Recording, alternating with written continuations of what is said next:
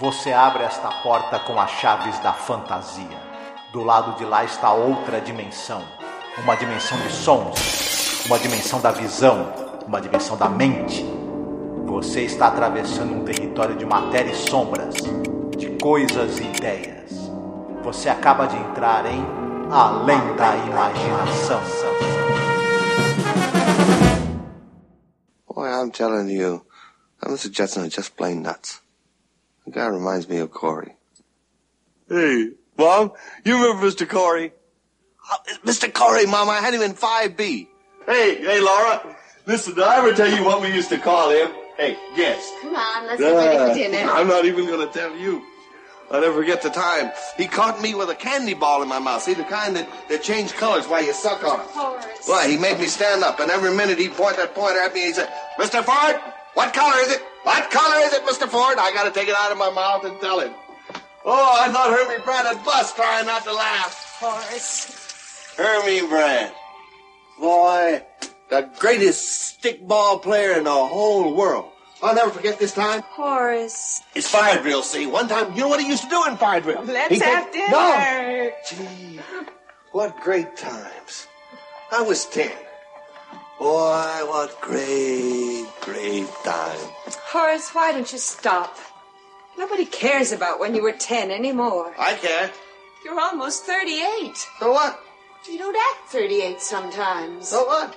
That's what I mean. So what?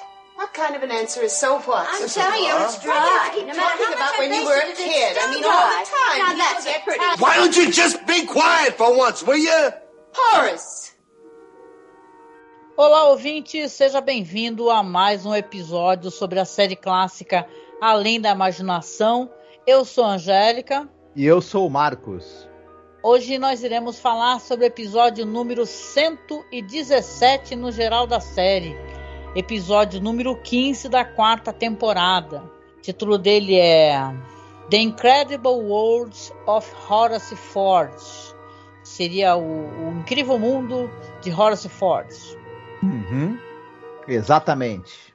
O episódio foi ao ar em 18 de abril de 63. É episódio de um diretor que a gente tem uma tremenda admiração, cara. Que é o Abner Biberman. Ele, é, Uhum. ele é o diretor daquele episódio The Dummy, do boneco, sabe? Se você não escutou, volta umas casinhas para trás aí, que foi da temporada passada. E é um tremendo episódio. Exatamente. O Abner Biberman, já falaremos dele também um pouquinho mais, é um craque. É um Né? craque. Uhum. Sim. Importante falar também que essa daqui é uma outra leitura de um episódio que já existiu, que eu, que eu saiba de uma série chamada Estúdio Estúdio One, né? Uhum. Que tem essa história e tal, que na verdade é interpretada por um dos, uma das pessoas que já eh, fez um Papai Noel aqui nessa série de Twilight Zone, que é o Art Carney, né? Aqui nós temos o Pat Ringo, nós vamos falar mais sobre ele. Tem um roteiro aí do Reginald Rose, que é um tremendo roteirista, famosíssimo, porque inclusive aquele aquele filme, né, que na verdade era primeiro uma peça de teatro, né? É, Doze Homens e uma Sentença. É o roteiro é do Reginald Rose. Sim.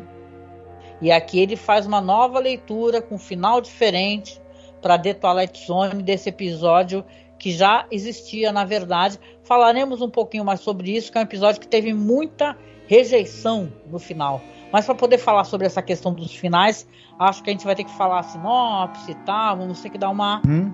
adiantada no processo aqui para não ficar falando do final antes de tudo, né? Sim. É... é interessante esse episódio, que é um dos episódios dos quais eu já vou adiantar para o pessoal que eu não gostei, porém é um dos que mais eu tenho sobre o que falar, porque ele tem a qualidade de reunir alguns nomes assim é, absolutamente fantásticos da televisão, sobretudo o roteirista, né? Ele é um cara que ele é de uma importância dentro da história da TV americana muito grande, mas nós vamos falar de, sobre o elenco e sobre o, um pouquinho sobre ele também. Vamos esclarecer mais ou menos esse né, embrólio aí, porque também, apesar de, de tanta gente talentosa, a gente, eu pelo menos não gostei muito do episódio, né? Nossa, também adianto que não. Mas isso é terrível, né? Porque Vocês que estão escutando o podcast aqui da gente, acompanhando a gente, isso aconteceu várias vezes. De episódio não ser bom. E olha que a gente estava falando de episódios uhum. de 20 minutos, 24 minutos. Mas aconteceu algumas vezes do episódio não ser bom, mas ter muito conteúdo para falar.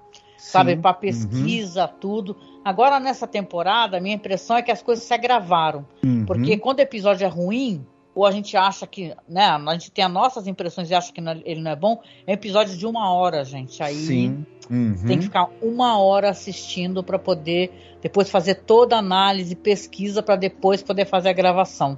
Mas Sim. continua, querido. Você estava falando sobre a questão de elenco e diretor, uhum. né?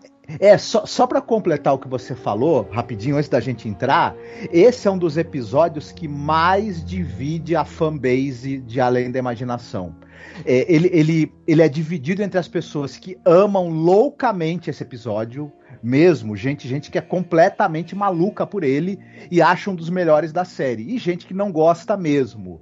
E, eu acho engraçado ele. ele e, e vale a pena a gente falar, como você citou, que ele já é uma releitura de um episódio de um, de um texto do, do Reginald Rose que já tinha sido adaptado na série Studio One. E quando uhum. ele foi apresentado na série Studio One, ele já gerou controvérsia de muita gente amar e muita gente odiar. Então é interessante ele, ele, ele trazer essas reações assim divididas, né, ao longo do tempo e, e causar isso em, na, na, na, audiência de hoje, que nós somos pessoas que estão assistindo agora, né? Tudo, e, é. e, é. interessante a gente discutir isso daí, né? Sim. Agora, já falamos do Abner Biberman, era um cara muito experiente diretor de televisão, é, dirigiu vários episódios de Além da Imaginação, dirigiu The Dummy, que nós nos rasgamos em elogios aqui, né? Que eu acho muito legal também.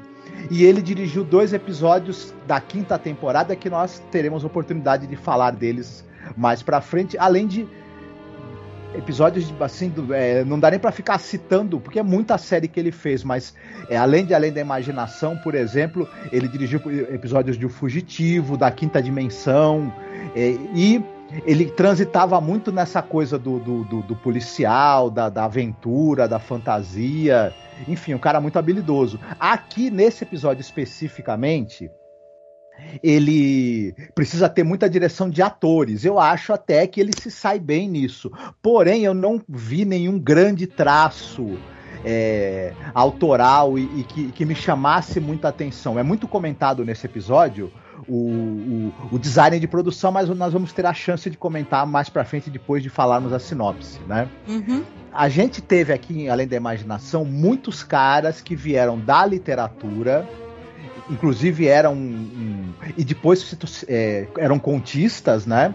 E escritores de ficção e de fantasia e também depois se tornaram roteiristas. A gente citou vários aí ao longo do tempo é, do, do, do, grupo aí, né? Robert Clayton Johnson, enfim, Charles Belmont, etc. Esse cara já, o, o, o Reginald Rose, ele é um cara é, muito mais ligado realmente ao, ao, ao drama, né, a teledramaturgia, aos roteiros e às peças. E ele é um dos maiores nomes da TV americana, é, junto né, com o Gore Vidal, junto com, com o próprio Rod Selling, é um dos nomes máximos ali do, do, do drama é, estadunidense e do drama adaptado para o audiovisual é o autor, por exemplo, de Doze Homens e uma Sentença, né? Filme que já falamos dele muitas vezes. E ele está muito ligado à série chamada Studio One, que foi uma série de televisão que ela, ela foi exibida ao longo de mais ou menos 10 anos, e ela foi um dos, ela é talvez um dos maiores marcos da, te, da teledramaturgia da, da, da TV americana. Uhum. E é, ela reuniu um número gigantesco de, de, de, de, atores famosos, já eram famosos na época e, e acabaram é, tendo também, chamando muita atenção nas suas atuações nesse, nessa série. Ela reuniu a nata do melhor dos roteiristas da televisão americana, incluindo o Rod Selling, que também escreveu episódios para essa série. E uhum. ela ajudou a estabelecer é, a excelência desse, desse autor que nós estamos falando, né? o Reginald Rose. E um dos episódios que causou muita polêmica, engajou muito o público, recebeu um, milhares de cartas, enfim, é justamente a primeira vez em que o The Incredible World of Horace Ford foi adaptado para TV, que foi num dos episódios do Studio One. Né, e que, e foi um dos episódios que causou polêmica, dividiu a audiência. É, as pessoas mandavam cartas dizendo porque odiaram, outras dizendo porque amaram, enfim. É, mais gente que odiou, né? Porque o final é totalmente aberto a primeira versão. Assim, nessa segunda que a gente vai falar, eles quiseram é, dar um outro rumo, mas também não deu lá muito certo, não, né? uhum. né? Mas. O, o, público não é como você mesmo, o público não estava muito é, acostumado com esse tipo de final em aberto, mas é, inclusive nessa série Studio One, esse tipo de experiência com formatos de roteiro que desafiavam o público também acabou se firmando. Então, a série muito importante e vale muito a pena o pessoal conhecer. E aí, né, como, como a gente já falou, esse episódio agora é uma nova adaptação. É... Já tinham pensado em adaptar novamente esse episódio para além da imaginação, no... acabou não acontecendo nas primeiras temporadas, mas o produtor, o Robert Richman, acabou querendo, né, nessa quarta, nessa, nessa quarta temporada, é, adaptar esse episódio, né? adaptar novamente o texto para além da imaginação. O Reginald Rose fez um novo final, né? Que a gente vai poder uhum. discutir. E é isso. Curioso falar também que o Rod Serling e o Reginald Rose já se conheciam, né? Porque os dois eram do mesmo meio, né? O meio da uhum. televisão, uhum. da TV ao vivo, né? Da antologia, porque essa série do, do Studio One também era uma antologia e eles tinham uma diferença entre eles. Eles acabaram é, brigando devido a um artigo escrito pela Edith Efron, né? Que ela escreveu um artigo chamado "Pode um escritor de TV manter sua integridade?". Uhum. Esse artigo foi um tanto quanto polêmico e eles foram colocados um meio um contra o outro, assim, num debate sobre questão de integridade do escritor Sim. na televisão, uhum.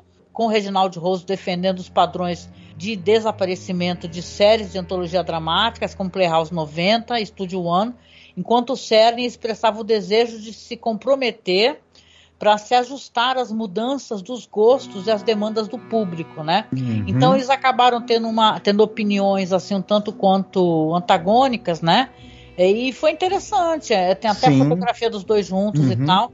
Mas esse retorno do Reginald Rose nesse episódio, isso também é importante foi um retorno, inclusive, de se aproximarem novamente. Porque o Reginald. Rose era um cara muito importante. Uhum. E o Rosselli respeitava muito ele. E o Reginald Rose respeitava muito o Rosselli. Uhum. Eles eram considerados maiores roteiristas na época deles, entendeu? Sim, e essa polêmica, ela dura um pouco, de certa forma, ela até hoje perdura, né? Essa questão de que o, o, o Rose defendia, né, que você precisava ter o alto padrão de drama, né, drama de altíssima qualidade, e ele criticava essa coisa da introdução é, de elementos de, de, fantasia, de ficção científica. Ele achava que isso desviava um pouco do, do, drama mesmo, do drama humano, né, que deveria ser o substrato que o roteirista deveria buscar, a excelência nesse, nesse drama clássico, né? E não trazer essas coisas é. mais modernas. Porém. Sim, era a questão da fantasia e do sci-fi que o Rod uhum. trazia, né? Isso. Eu acho que o debate estava meio aí, era um pouco uhum. de conservadorismo, talvez, Isso. da parte do, do Reginald Rose, porque uhum. o Serling já queria, ele já se apropriou de temáticas, como ficção científica, a gente fala muito isso, é bom sempre repetir, ficção científica, terror e tal, para poder falar sobre coisas do uhum. mundo, entendeu? So, problemas sociais, né?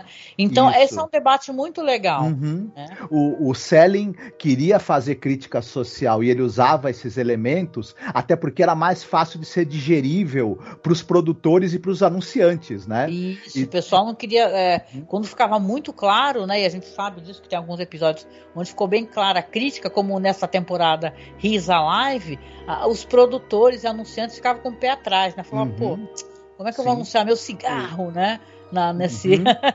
Enquanto nesse que o, o Reginald Rose, por exemplo, ao longo da carreira, ele lançou mão de recursos, por exemplo, de fazer séries que se passavam em promotoria pública, em tribunais, onde ele podia, onde ele queria falar diretamente dos problemas sociais de maneira mais aberta.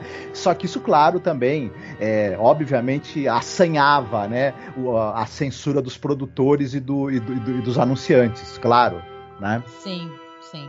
O, falando rapidinho do elenco, a gente tem no, no como personagem principal, o Horace Ford, ele é vivido pelo ator chamado Pat Ringle. Ele certamente será lembrado pelo nosso público que ele é o comissário Gordon dos filmes do Tim Burton e, e do Joel Schumacher do personagem Batman, né? Sim. Uhum. Mas além disso, ele teve uma longa carreira na, na televisão e apareceu em séries muito importantes. Ele tem participações é, na série Suspense, por exemplo, em vários episódios dela. Ele esteve nos dramas televisionados, nos, nos teatros televisionados. Enfim, o cara tem uma no carreira longa. Hitchcock Presents também, né? Sim. Até, até naquela série The Loner, né? Porque é bom repetir isso. O Rod Serling teve uma série de faroeste. Uhum. Poucas pessoas falam sobre isso. Uma série que teve só uma temporada e ele participa de um episódio na série. Uhum. Esse ator aqui. Mas é interessante. Ele realmente é um cara que é, é muito mais famoso por essas coisas que ele uhum. apareceu, tipo do Tim Burton, né? Apareceu Sim. até no filme do, do Stephen King, o Maximum Overdrive, né? Isso. E outra curiosidade, ele devia ser amigo do, eu não sei, eu tô, tô, tô, tô, chutando, né, do Clint Eastwood, porque ele tá em alguns filmes do Clint Eastwood, inclusive filmes que o Clint Eastwood ou dirigiu ou ou, ou prota protagonizou, por exemplo, ele é o juiz do filme A Marca da Forca, famoso filme do que o Clint Eastwood é protagonista. Inclusive, que, quem não assistiu, eu recomendo, que é um, é um faroeste nota 10, viu? É muito bom. E... Uhum. É, ele tinha muita capilaridade no meio artístico, isso tá até descrito aqui no, no, texto, muito bom que eu tô lendo. Conhecia todo mundo realmente, inclusive todas as pessoas envolvidas no episódio anterior, né, a primeira apresentação dessa história aqui, ele conhecia todo mundo. Ele era um artista muito, é, é, sabe, ele conhecia meio mundo mesmo do, uhum, do meio. Sim. Mas para mim isso é mais triste ainda porque eu acho que a atuação dele tá fora de tom? Uhum, então é, ele sim. pode até realmente não consigo lembrar muito bem desse comissário Gordon do Tim Burton. Mas deve ser legal, né, para ter sido uhum. repetido tantas vezes esse papel. Mas aqui neste episódio, em particular uhum. de The Twilight Zone, eu não acho que ele está bem. Uhum. Sim, o comissário, você, não, você talvez não lembre do, do, comissário Gordon, porque ele é uma figura apagada mesmo nos filmes do Tim Burton, ele é de menos relevância, né? Enfim. Uhum. É. E... Depois teve o Gary Oldman, né? No, ah, aí outros filmes, aí já foi outro, outro tipo de uhum. atuação, né? Mas ele era um cara muito versátil. Ele ia do policial pro suspense, pro humor, pra fantasia. O nosso amigo Pat Ringle. E como você mesmo falou, muito bem é, também é, relacionado dentro do mundo artístico, né? Sim. Uhum. Legal que ele trabalhou até bem idoso, né? Uhum. Faleceu em 2009. Sim. O, a gente é, também tem uma, uma, uma, participação importante de uma atriz que vai fazer a esposa do Horace, que é a Nan Martin. E eu acho que, atua, que ela, ela se esforça bastante nesse episódio, inclusive, né? E depois chegaremos lá, mas é um esforço que acaba, no, no meu entender, não, não, não ajudando tanto, né? Infelizmente. Mas ela é uma atriz também com longa carreira na, na, na televisão e ela era por ser uma atriz muito capaz e muito versátil, batata que ela aparecia em série de todos os gêneros possíveis e imagináveis. Sim. Né? Teve uma carreira de mais de 50 anos atuando. É. Né? Não, e curiosidade que ela participou de um, um, filme de terror, uma das continuações do Nightmare on Elm Street, a 3, Isso. né? Uhum. Que é o uhum. Bring Warriors, que é até bem divertido, eu lembro disso daí, de 87. Né? Ela faz uma enfermeira, sabe? Uma enfermeira uhum. que conta a origem do Fred Krueger. Sim, olha, e ela tem participação, ela, ela atuou até, até estar bem idosa, em séries famosas na TV brasileira recentemente. Ela participou do CSI, por exemplo, participou da série. É, aquela famosa série estética, né? Que é dos dois irmãos cirurgiões, cirurgiões plásticos, dos dois é sócios, é né? Estética? Como é que Isso. era o nome em inglês? Não era Lip. Nip Tuck? Nip Tuck? Nip Tuck, que era no Brasil, né? Sim. Participou da série A Sete Palmos da HBO, série maravilhosa e Mas muito quem famosa. que ela fazia no, no, no Six Feet Under? Ela, Ela- fazia... Não, ela não tinha um, um- um personagem fixo, ela participou de um dos episódios. Ah, depois você me fala a numeração do episódio, que eu tenho toda essa série aqui. Uhum. Que é uma das séries da minha vida, assim, que eu já assisti um montão de vezes. Quero saber qual que é o episódio que ela participa. Pelo, pela época, ela faleceu em 2010, tá aqui. Ela deve ter feito uma pessoa bem idosa, né? Uma velhinha, né? Uhum, Sim. Mas enfim, ela tava no. é, o que você possa imaginar de série policial, série de ficção, série de aventura, série dramática, ela tava lá. Em algum episódio apareceu a, a nossa amiga a Nan Martin. Sim. A mãe do Horace é feita por uma atriz chamada Ruth White. E essa atriz também, o pessoal vai lembrar dela, ela é a senhora do Bose, do filme O Sol é para Todos. É verdade. Aqui fica numa varanda xingando, né? Que ela tá envelhecida. Em- Uhum. é porque esse episódio aqui é de 63. Ela tá em 62 no To Kill a Mockingbird e parecendo uma velhota. Então ela tá envelhecida lá, né? Uhum. Tá falando A de gente, mal-humorada. isso, a gente falou do filme A Marca da Forca, do Clint Eastwood. Ela também está nesse filme, ela é a Madame Sophie no filme da Marca da Forca. Opa! Né? E também, ela era uma, uma atriz que, mais uma vez, vou, vou- vou me repetir aqui, ela participou dos, dos dramas televisionados, ela era uma figura muito presente neles e, por ser também uma atriz muito competente, apareceu ao longo do- dos anos de uma carreira mais ou menos longa em muitas séries. É. né? Aqui faz um papel bem curto também, que não consegue talvez expressar a expressar a qualidade dela enquanto atriz, né? Uhum. Um patético um papel Sim. dela. Sim. Detalhe, né?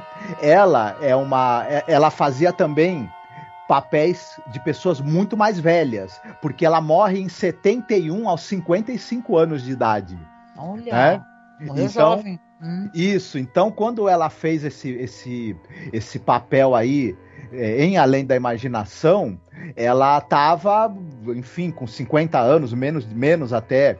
Então, mas ela fazia papel de pessoas mais, mais velhas e era uma, uma, uma atriz também é, com participação em, em- em séries de vários tipos de, de temáticas. Ela seja policial, seja é, suspense e muita participação nos dramas televisionados. Ela acabou morrendo jovem, então a gente imagina que ela poderia ter tido uma carreira muito mais longa e profícua, né? Não fosse a morte prematura dela.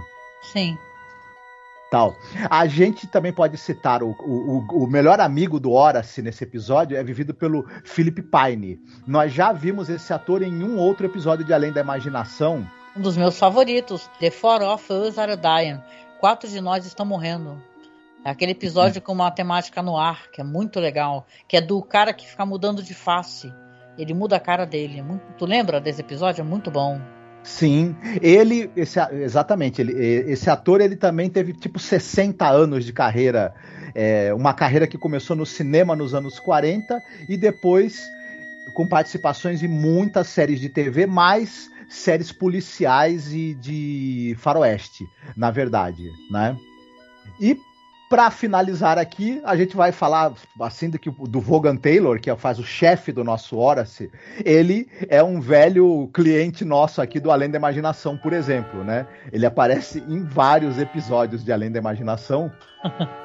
Esse E- cara é foda porque, além de tudo, ele participa no Psicose, cara. Ele é o chefe da Janet Lee. Uhum, no- exatamente. no- no- do Alfred Hitchcock.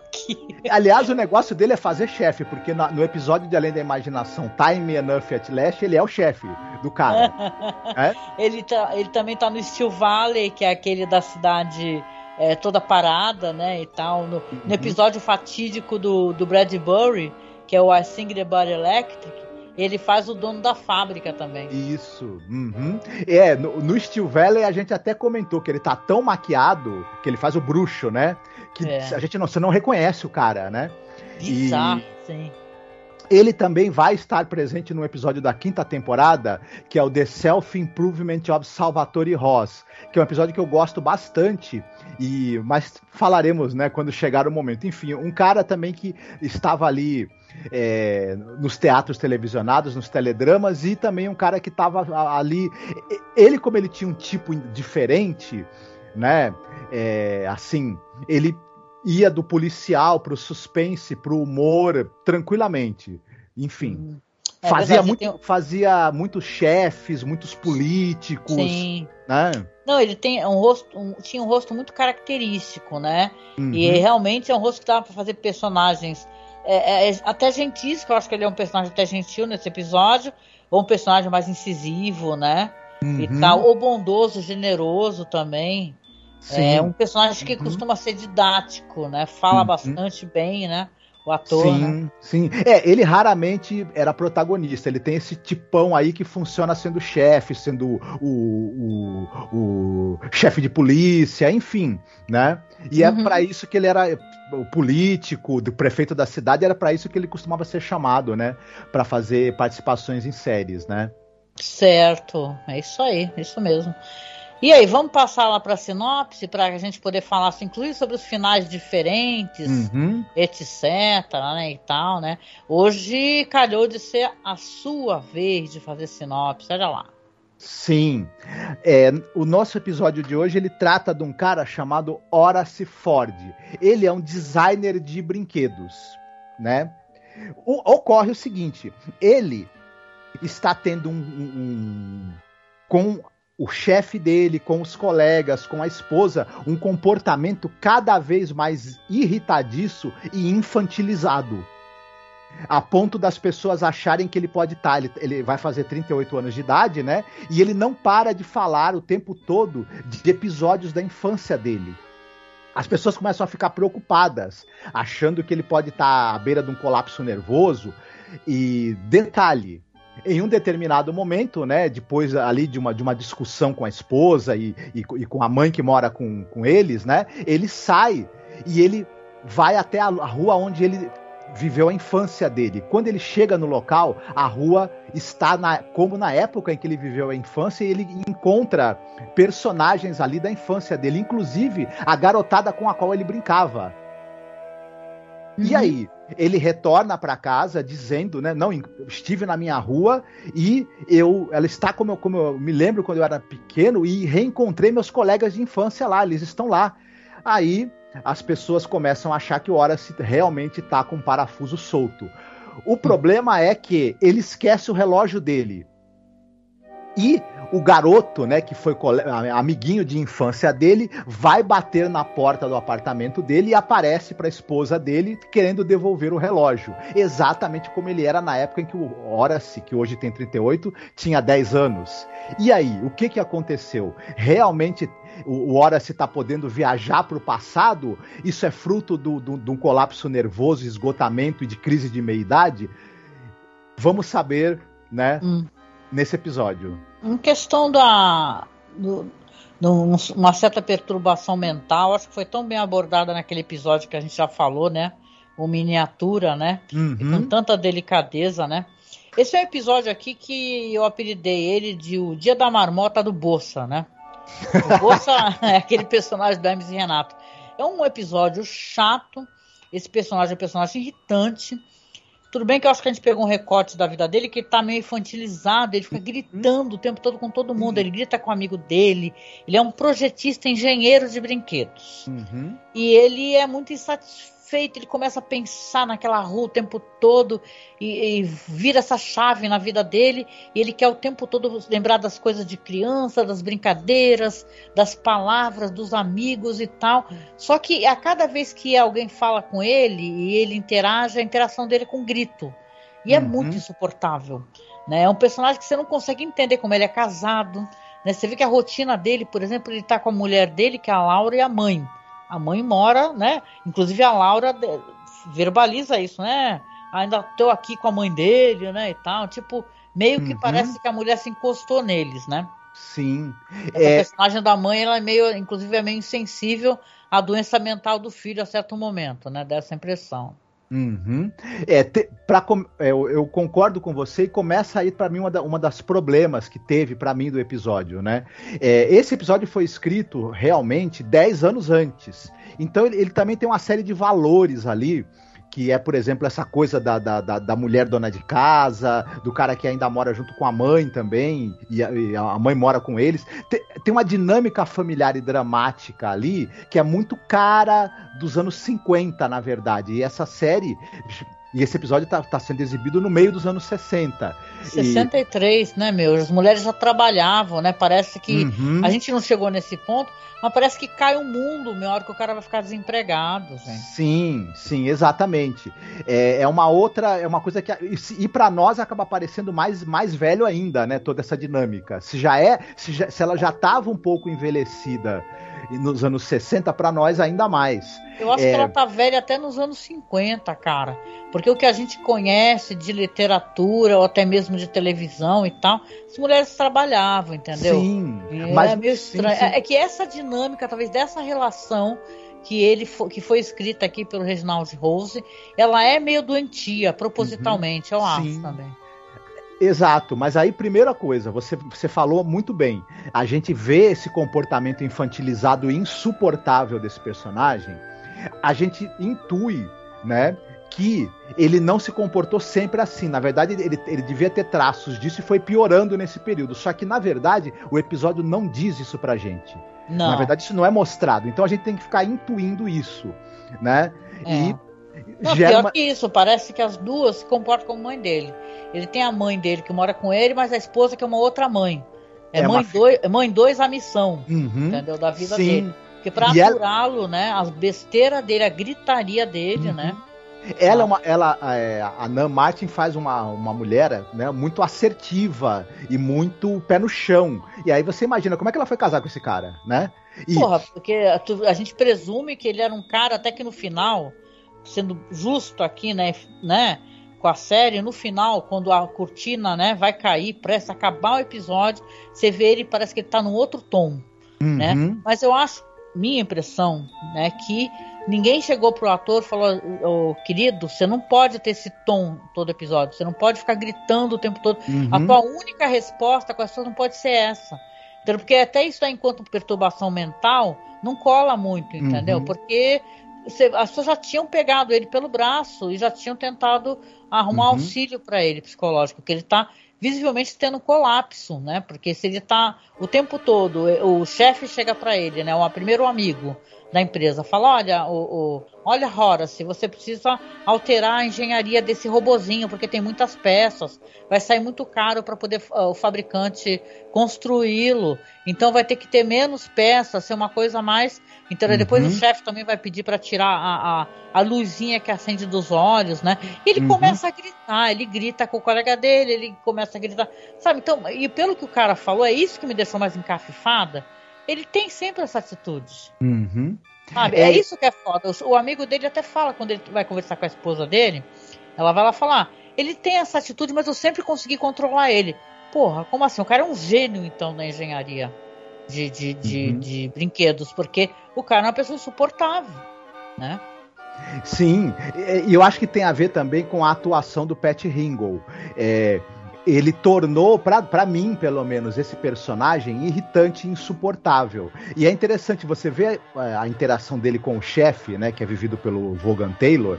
O, o chefe o tempo todo é tolerante com ele, fica preocupado. É, primeiro cobra o trabalho, mas começa a ficar preocupado com a saúde dele, que ele deveria procurar um médico. A saúde mental dele, né? Isso. É, é tanto que ele vai ser demitido, mas vai ser o último refúgio do chefe. Vai falar, então não tem condições de você uhum. interagir. Uhum. Você ficar Sim. aqui, você estar na empresa. Que você não Isso. quer buscar ajuda, né? Então, estou me antecipando, né? Mas é assim, você vê visivelmente que ele está cercado de pessoas que são generosas com ele. E isso é muito frustrante para a gente, enquanto espectador. Como é que a gente vai é, sentir solidariedade por um personagem que está agindo dessa maneira o tempo uhum. todo? Visivelmente é assim que é o jeito dele, uhum. né? O... Ele tem uma coisa de, de, de, de E o Pat Ringle coloca isso na atuação, né? Esse personagem ele tá meio que regredindo na infância, porque ele vai chegar na, na meia-idade, ele tem um trauma, que a gente não, não vai falar ainda qual é que é, e é como se ele tivesse psicologicamente se, se obrigando a regredir, porque ele tem que resolver isso antes de chegar na meia-idade. É um é. processo é. psicológico interessante. Se a gente for pensar, é interessante. O problema para mim é que assim. É, o, a maneira como, como, como o episódio coloca isso. Primeiro, esse personagem infantilizado e irritante. O, o fato de que a gente vai demorar bastante tempo para entender que na verdade ele está regredindo porque ele precisa resolver um trauma de infância Isso. antes de entrar na maturidade, na, na, antes de começar a envelhecer e também a gente fica com dificuldade de entender por que, que aconteceu agora exatamente essa regressão. E. É, é meio assim a idade do lobo, né? Não sei se. Uhum. O cara tá prestes a fazer 38 anos de idade. Então talvez, né, não tem isso, né? Tem cara que dizem que vai comprar carro, vai arrumar uma moça mais jovem, o casamento acaba e tal. Então talvez seja isso, né? uhum. né? Só que é. É, é. bem o que você falou, concordo muito. É um episódio para ter 24 minutos, não pode ter uma hora uhum. um episódio disso. É. É, é, uhum. É, é, o dia da marmota, porque vai se repetir uma cena específica de quando ele vai visitar essa rua, que é, que é da infância dele, três vezes, quatro vezes isso. Sim. E uhum. a gente começou automaticamente a tirar sarro, né? Porque a nossa nosso refúgio é a gente ser muito bem humorado, né? Uhum. E, porra, né? Porque aquele negócio. É o cara da carrocinha passando por ele oferecendo hot dog. Aí ele passa pelos namorados que se separam devido a ele passar pelo meio. Aí eles falam, pão com manteiga. Aí tá depois o, o, o cara que ele tá descendo a escada, ele bate no cara. A velhota da mão furada que vai derrubar o pacote. Uhum. Então, cara, é assim, você entende que é interessante até a reconstrução dessa rua uhum. específica de Nova York, porque o autor o, o roteirista, o Reginaldo Rosso, é um cara nascido e crescido em Nova uhum. York. Então aquele é, é, é, o, é, o, espaço que ele está acostumado, aquela, uhum. né, aquele recorte assim naquela época e tal, né, que ele passou por aquilo na infância. Então, mas aqui é uma coisa repetitiva e chata, né? Uhum. É, o design de produção é muito bem feito dessa rua, né? Desse, desse evocando essa, essa Nova York antiga, né? A gente entende que essa cena, a reprodução dessa cena, ela precisa acontecer a primeira vez, óbvio, para ele reencontrar a rua da infância dele e os garotos que eram amiguinhos de infância dele. Ela, ela, ela, tem, ela acontece uma segunda vez para deixar ficar uma pulga atrás da orelha da esposa dele e uma outra vez para ela se, se, convencer de que na verdade ele tá voltando pro passado mesmo, né? E, enfim, é. só que é, ter, teria possibilidade disso ser feito de uma maneira mais sucinta. Essa repetição, ela é como eu digo, ela, ela acontece e ainda assim é, não fica claro para mim, pelo menos, o, o exatamente onde, onde tá querendo, onde, onde se está querendo chegar com isso. No final a gente vai, vai entender. A gente até vai entender é. que, por exemplo, é, uhum. a reação das pessoas, ele tá como adulto, mas as pessoas teoricamente ali estão vendo ele na verdade como criança. Por isso que tem aquela reação É, esse estranha. é o grande spoiler, né? O plot uhum. twist. Mas é, é assim, cara, é o tal negócio. Você repete a cena e repete a cena uhum. e você mostra um personagem que está visivelmente tentando avançar e fazer as mesmas coisas o tempo todo, porque ele tem uma, uma coisa que ele precisa resolver, né? Que a gente vai falar do final. E realmente, dessa coisa desse, desse trauma de infância que ele tem. Uhum. E a, a, série já trabalhou isso daí, né? Esse negócio. Uhum. A gente falou isso nessa temporada, por exemplo, né? De você Sim. ter uma lembrança falsa no episódio anterior a gente falou sobre isso, né? De você achar que a tua infância foi uma maravilha. Ele fala o tempo todo da infância dele, dos brinquedos, da brincadeira da rua. Uhum. A mãe uhum. dele até fala para ele assim: "Não, não, não, essa rua era horrível, Horace. Era uma rua muito ruim de se morar. Vamos uhum. esquecer essa rua." e tal. Só que ele não leva em consideração, ele fica o tempo todo encafifado, não consegue trabalhar, não consegue. A, a reação que ele tem com as pessoas ele tá prestes a ter uma, uma festa de aniversário, né? E tudo, de surpresa. Mas é uma reação péssima, né? Uhum. todo mundo que vai falar com ele, ele, ele tem essas, essa reação de raiva, né? E ele foge para essa rua e volta para casa e vai uhum. chorar as mágoas com a esposa dele.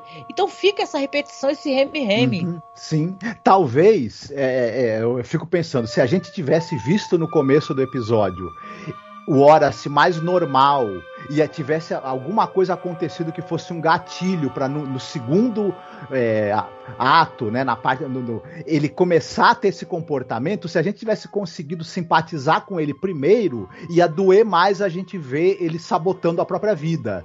Né? É, é verdade. E, e no, no, na conclusão, poderia ter o retorno dele para essa rua uma vez, onde ele reencontrasse esse trauma dele, e se fosse o final original que, o, que, o, que na verdade essa história tinha, que eu achei muito melhor, inclusive, o final original. É, que é, que é... eu, não, eu não sei, que eu não tive a oportunidade, eu queria muito, eu procurei muito, porque esse episódio de 55, que é estrelado pelo Art Carney, que quem quiser conhecer esse ator, tem um episódio chamado. Como é que é, Marcos? Aquele lado de Natal? Night of the Mickey. Night of the Mickey. Isso é um episódio natalino que eles gravaram em fita de vídeo, sabe? Em VHS. Que é muito. A qualidade é bem ruimzinha, mas o episódio é muito bonito. Muito bonito. E o Art Carney, pela impressão que eu tenho, inclusive do Night of the Mickey, ele é um tom abaixo. Dá uma segurada. Porque aqui no episódio 55, que é a primeira vez que passou no, Westinghouse Studio One, ele é estrelado pelo Art Carney e a esposa é a Leora Dana, que faz a Laura, né? Então, as pessoas ficaram furiosas com o final, que eu acho que seria interessante, aproveitando o ensejo, já para a gente poder matar essa charada, como é que é o final original em relação ao final aqui em The Twilight Zone. Uhum. No caso do, do episódio de The Twilight Zone, como você já havia falado, tem a tal festa de aniversário, né? Uhum. O Horace, é, e ele está, ele está ao longo desses dias antes da festa em que o pessoal está preparando, ele, ele vai tendo esse comportamento cada vez mais agressivo, ele perde o emprego e só que ele fica retornando todas as noites para a rua dele para reviver aquele mesmo momento em que ele reencontra aquela garotada que teoricamente eram, eram amigos dele de infância né? Uhum.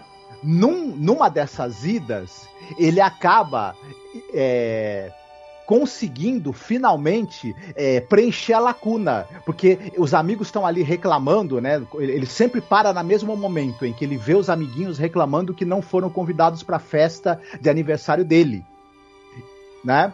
E ele sempre tenta conversar com aquela garotada, eles nunca o ouvem, e ele volta para casa e o garoto vai de novo, sempre reaparece para entregar o relógio. ele, ele nesse, nesse, nessa última ida dele, ele relembra que na verdade os garotos eram, eram umas pestinhas, né? E é, espancaram ele violentamente. Ele sofreu, ele sofria bullying e inclusive agressão física desses meninos, né? Isso ele tinha apagado da memória dele. Por isso que ele estava revivendo todo esse momento do passado para tentar superar esse trauma aí, né? uhum. né? Só que o que acontece? A esposa vai atrás dele, reencontra ele, inclusive nessa, né, quando ele está nessa rua, né? E consegue meio que resgatar ele desse passado e trazê-lo de volta. Já é, tendo superado, revivido e superado esse trauma. No episódio original do Studio One, quando o menino vem trazer o relógio, e é o relógio que ele usava quando era criança, o relógio do Mickey Mouse, uhum. a, a, esposa é, entende ali que ele não vai voltar mais, né? Que ele. É, uhum. O episódio ela, termina né, ali, né? Ela começa a chorar porque na cabeça dela ele voltou realmente para o passado e não vai voltar de novo para o presente, né? Exatamente, né? Volta para um passado que ainda é um passado terrível, né? Uhum. Ele ficou no passado, né? Então é, é, é, é, tudo muito exagerado, né? Você falou da questão da demissão, que a gente comentou, né? Ele fez muito para ser demitido, porque estava todo mundo tentando ajudá-lo e o chefe tentando conversar com ele e falando para ele que ele não estava produzindo nada, o que estava acontecendo. Uhum. E ele começa a gritar. E ele fala: Olha, eu acho que você precisa tirar uma, uns dias de folga para procurar ajuda. Eu não quero procurar ajuda e começa uhum, a gritar e falar: Então você vai ser demitido. Quando ele chega em casa, meu, cai uma bomba nuclear no uhum. colo daquelas duas mulheres, porque a mãe, o que, que vai ser de mim? Né? E tal. Ela, ela tá com o filho ali visivelmente tendo problemas psicológicos, né? É, tendo, sei lá, tá em crise. E, e aí a mulher dele até se vira e manda ela calar a boca, né? E tal, né? Fala, cala a boca! Acho que ela queria falar isso há muito tempo. Uhum. Né? E aí aquele negócio, você vê que eles não têm uma rotina lá muito saudável. Uhum. Eu tive a impressão que eles, inclusive, as duas tratam ele como criança, né, meio infantilizado, Uhum. o personagem, assim, com muita mulher, sabe, paparicando ele. E aí Uhum. elas são totalmente dependentes dele, dá bem entender isso daí, que elas são muito dependentes dele. E depois, quando vai ter essa festa, que vai ter esse final, é o grande finale, né? Que ele é demitido, aí ele sai mais uma vez ainda, só que ele sai e, e fala que vai voltar, vai lá na rua novamente. E aí a mulher dele acaba indo atrás, né? Quando chega um menino com o dente pintado de preto, né? Pra parecer Uhum. que é banguela, aquele menino aparece várias vezes, né? E aí entrega o relógio ao Mickey, aqui na versão que não é do Rod Serling, né? A versão refeita pelo próprio autor. Ela vai atrás dele, né? Primeiro ela vê uma criança caída, aí ela encosta o rosto assim na parede. Eu achei uma reação muito esquisita também, só pra constar, tá? Ela vai e encosta o rosto na parede, assim. Como é que ela sabe que aquela criança era o marido dela? Ela não É. conheceu o marido dela na infância, mas ela pode ter visto fotos, né, na verdade. Bom, É. aí, a, aí a gente querendo a, dar uma forcinha pro roteiro, né? Uhum. E dar sentido pro roteiro. Porque ela viu uma criança caída, aí ela botou, encostou a cara na parede, assim. Aí ela vira de novo é o marido dela. Aí ela dá a impressão que ela aí que ela ficou surpresa, né? E aí Uhum. ele acorda, né, e fala pra ela assim, num tom né, mais tranquilo, parece, né, já que ele enfrentou esses demônios, fala, ah, vamos pra casa. Aí Uhum. ele fala pra ela, ah, mas não me pergunta nada, hein? Aí eu falei, cara, que, né, ele é um Uhum. otário, né, por cima, né? não pergunta nada, não quero mais falar sobre isso. Uhum. E termina o episódio assim. Sim. É é uma coisa curiosa. É, é, é, esse, como eu- esse episódio, ele, ele, ele. A gente nota aí a intenção de se criar um, um estudo de personagem e de como traumas podem afetar o seu comportamento. Tem uma coisa da leitura de, de como é que acontece um colapso nervoso em alguém em- em determinados momentos da vida, que gatilhos podem levar a isso. Só que essa fusão disso com é, um, certo, um certo melodrama, né? As partes dramáticas, elas, para mim, elas, elas exageram um pouco no tom e caem um pouco no melodrama. Tudo bem que isso era uma característica da TV é, da época dos anos 50, Sim. quando, quando foi escrito. Era, era mais aceitável e fazia mais parte ali do, do, do tipo de estética também e, e de drama que se usava. E não, e não é, é, prejudicava. Só que o- a gente se acostumou já na própria série Além da Imaginação com um, um- um- um- drama um pouco mais enxuto, né? Que evita um pouco essa, esse pé no melodrama, Não, e, né? e respeitoso com a questão da doença mental e do neurotípico. Uhum. Porque você tem aqui no episódio Miniatura, que a gente falou dessa temporada, um personagem problemático, que ele ficava o tempo todo no museu vendo aquela casinha né, de bonecas e interagindo com aquilo. Uma hora, e claro, fica bem claro que ele foi internado, mas você tem a, a defesa do psiquiatra dele. Sim. Da questão de o que, que é o normal. Uhum, Então, para você ter no episódio assim, um a- a- tratamento dessa questão de doença mental como Sim. uma coisa, sabe? Não foi bem feito. Hum, Esse o- roteiro envelheceu mal. E o pior é assim: tem a- o dedo do produtor, porque os episódios, você sabe, eles aparecem na televisão em ordens diferenciadas. Nessa época estava o Herbert Hirschman. E foi Uhum. ele que pediu o. Reginald Rose mudar o final. Foi ele Uhum. esse produtor, né, que pediu, falou assim: "Ai, não muda o final, que eu não quero de novo aquele aquele rechaço todo do público não". Eu, eu gostei muito de você ter citado o episódio Miniature, porque pra mim tem a ver também com essa coisa do. do você pega o, esse personagem, ele e, e o ator, né? Embora seja um ator muito competente, o Pat Ringle, mas ele, ele acaba fazendo aquela coisa que ele, ele traz muitos trejeitos de uma criança para poder construir um homem que está tendo uma, uma, uma crise, está tendo uma espécie de regressão. Enquanto que você. Isso é uma coisa muito de fora para dentro, na minha opinião. Enquanto que o Robert Duval tudo aquilo é interiorizado, é de dentro para fora e para mim soa muito mais convincente e tocante. Eu Sim. consegui me identificar com o personagem do Robert Duval é, é, muito mais e, e consegui me conectar muito mais do que eu consegui me conectar com o Horace aqui vivido pelo Pat Ringle. É, foi uma escolha que o ator fez, né? E que pode também ter funcionado na época. Para mim, é, não funcionou. Mas é interessante que para muita gente esse episódio também funciona. É, Uhum. Muita gente gosta demais do episódio, se identifica e enfim, ele é meio ame ou odeio. Pra, infelizmente, para mim, por exemplo, eu tô mais na, na, na, na no, no, time que não gostou mesmo do episódio. É. Mas assim, um episódio que eu não, não gostei. Foi um. Nossa, para mim, para chegar no final dele foi um saco. Né? eu fico até me perguntando, uhum. porque tem essas temporadas da série, né, que fizeram alguns remakes de episódio. Será que alguém fez desse episódio uhum. aqui? Mais alguma vez? Interessante, né? É, eu não sei dizer, eu, eu, eu, eu, não sei dizer, né? Mas seria curioso, né? Nossos ouvintes aí que, te, que, que, quem já assistiu, quem conhece e gosta do episódio, até se quiser depois comentar e falar por que que gosta, né? Que aí Sim. é interessante ter opiniões diferentes. Por o... favor, façam a né? defesa do episódio, gente. Uhum. Quando a gente não gosta, a nossa palavra não é a última palavra sobre as coisas. A gente já até recebeu críticas e tudo. Tem gente que fica muito bravo comigo quando eu fico elogiando as atrizes, por exemplo, já teve gente que fez isso, né? E de maneira não respeitosa, já vieram fazer esses comentários comigo. Então, por favor, se você discorda, coloque aqui, tá? Mas explique os motivos, né? E uhum. nada daquela. Como é que chama esse tipo de argumentação que ataca a pessoa? É. Redu... Ad hominem, né? Reducto ad hominem. É, exatamente. Nada de reducto ad hominem, ofendendo a nossa pessoa, né?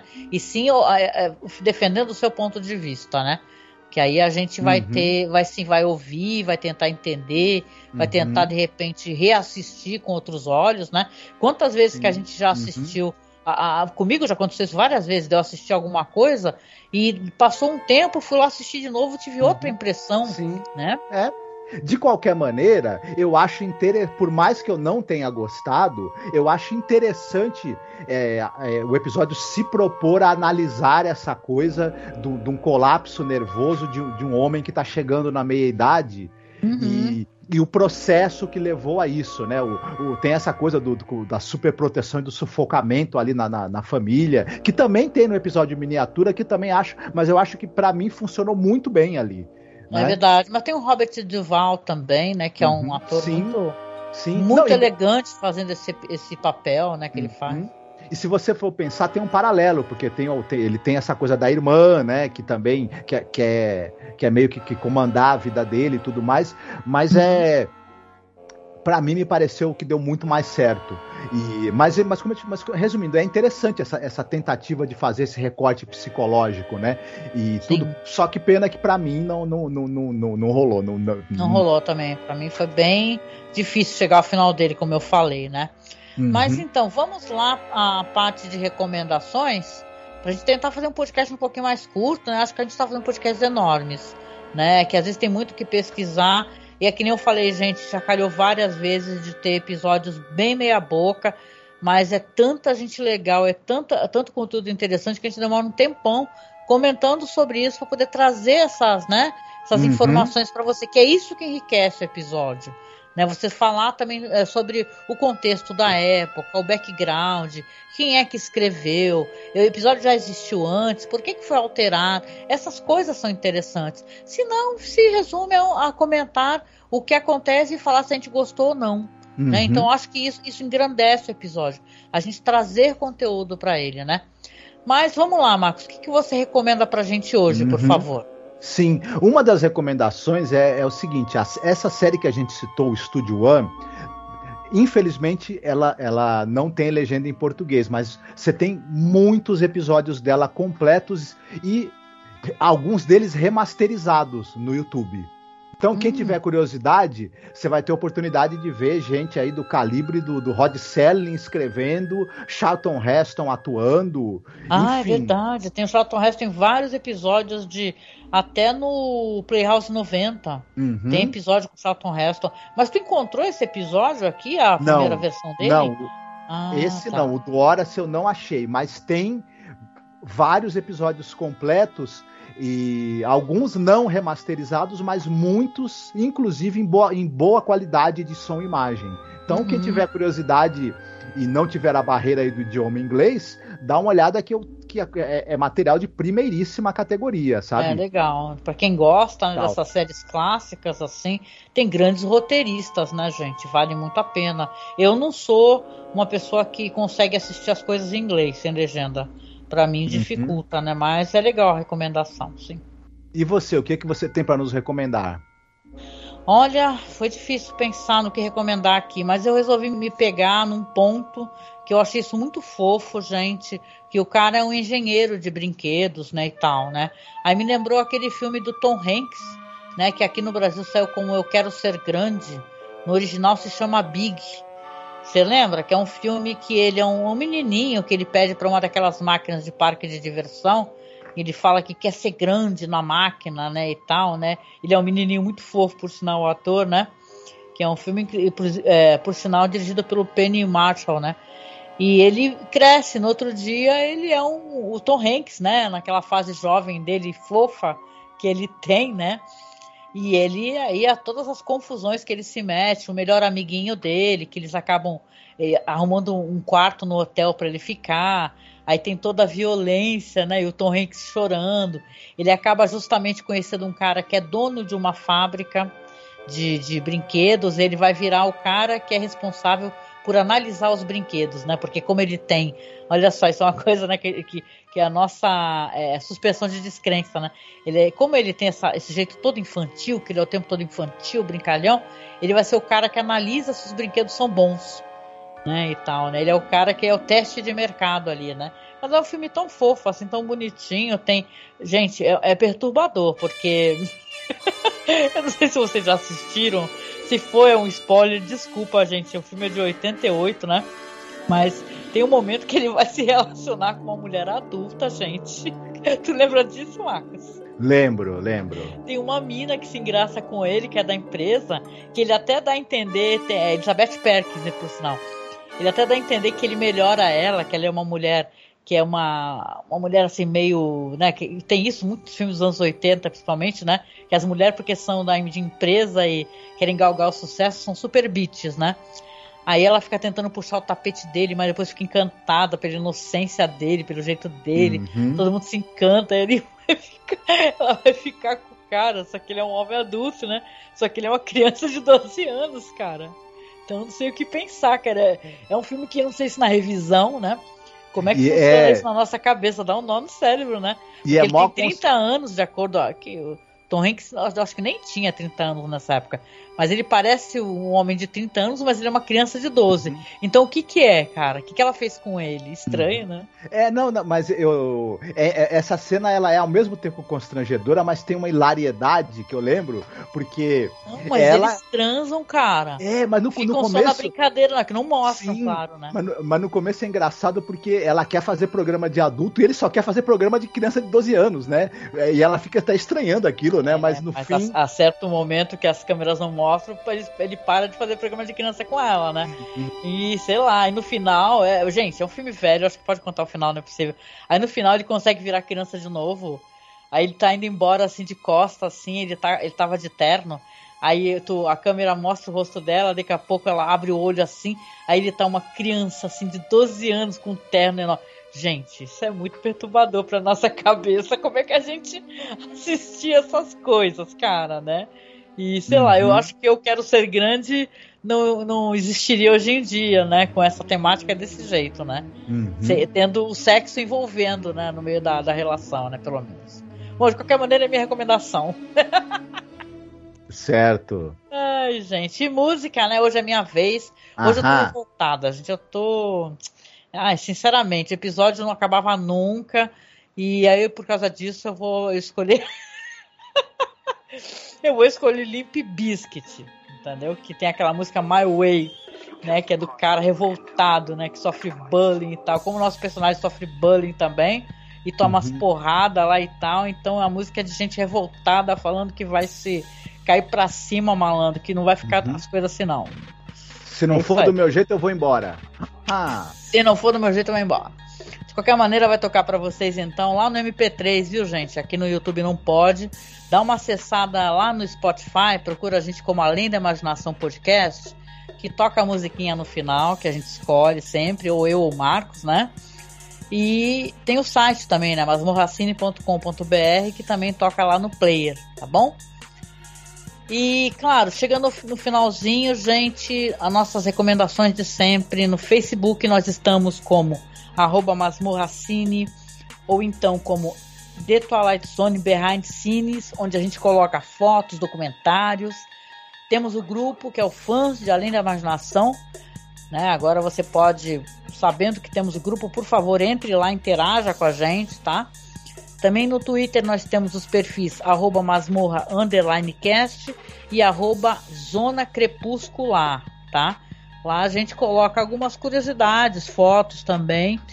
E, claro, Instagram temos o arroba masmorracine e também temos nossos perfis de apoio. Se você puder nos ajudar, tá? Para que a gente possa continuar fazendo os podcasts sobre Além da Imaginação ou os nossos podcasts de cinema, tá? Que a gente tem esse projeto maravilhoso que a gente faz há tantos anos sobre cinema. Por favor, não deixe de nos apadrinhar. Clica no link aí do padrinho, viu? Logo abaixo. Doa pra gente 5, 10, 20 reais, o que você puder. Se for uma doação recorrente, é melhor ainda, gente, porque a gente tem a garantia que consegue pagar o servidor do site, né? Que a gente está pagando, trocamos de servidor, porque ficamos inclusive com o podcast inativo, gente, por um tempão, devido ao abandono que o servidor anterior nos deixou, sabe? Perdemos todo o conteúdo, tivemos que refazê-lo. Verdadeiro pesadelo, né? Lembrando que nós somos um podcast pequeno que está 12 anos por aí nessa internet. Precisamos da sua ajuda porque para cada episódio que a gente coloca no ar, demandou muita pesquisa, demandou, sabe, é coisas mesmo assim, você é, é ter teu tempo e tal. Então valorize o trabalho de pequenos produtores como a gente, tá bom? Então tá logo abaixo aí. Temos perfil de colaboração no Padrim e também no Colabore aí ou Pix. Se você puder mandar um Pix pra gente, a gente agradece porque é melhor que não vem descontos, né? O, os perfis de, colaborativos eles costumam descontar uma certa porcentagem e no Pix a gente recebe direto, tá bom? E é isso, né, Marcos? A gente vem chegando ao final do episódio, vamos saindo juntos dessa zona do crepúsculo aqui do Bossa, né? Do, ó, que maldade, brincadeira, gente. Mas do episódio que fica repetindo várias vezes a mesma cena, né? E vamos aí nos encontrar então no próximo episódio sobre The Twilight Zone. Fiquem bem, se cuidem. Um beijo, tchau, tchau.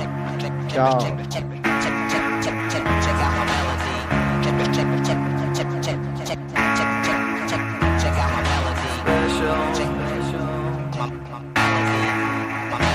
Think you're special, you do.